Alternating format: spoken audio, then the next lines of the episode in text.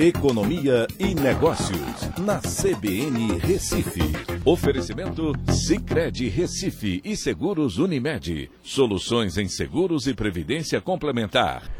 Olá, amigos, tudo bem? No podcast de hoje eu vou falar sobre o novo marco das ferrovias que deve ser votado essa semana e vai destravar investimentos privados no setor, com um potencial de 113 bilhões de reais em investimentos.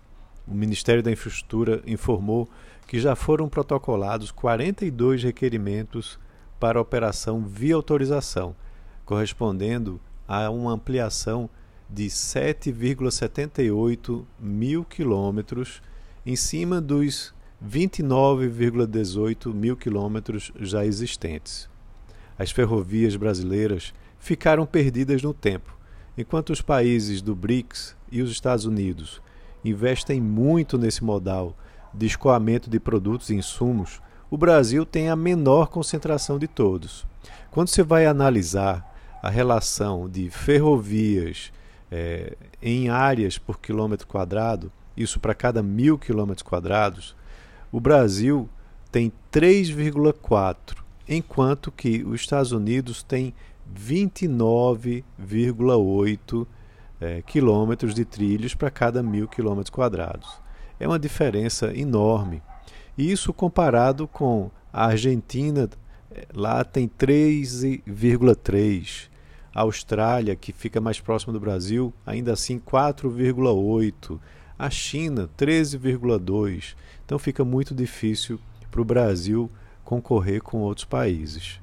A, opção pelo modal rodoviário faz o agronegócio brasileiro perder competitividade para os seus principais concorrentes, né, como a Argentina e Estados Unidos, pois se somos muito eficientes até a porta da fazenda, porque a gente tem condições climáticas favoráveis, solos bons, é, da porta da fazenda até o consumidor final, a gente termina perdendo né, com esses custos muito elevados da logística. Esse novo marco vai criar um modelo de investimentos a partir da modalidade de autorização, sem uma predeterminação estatal referente à localização, extensão ou outras características que hoje travam esse tipo de investimento.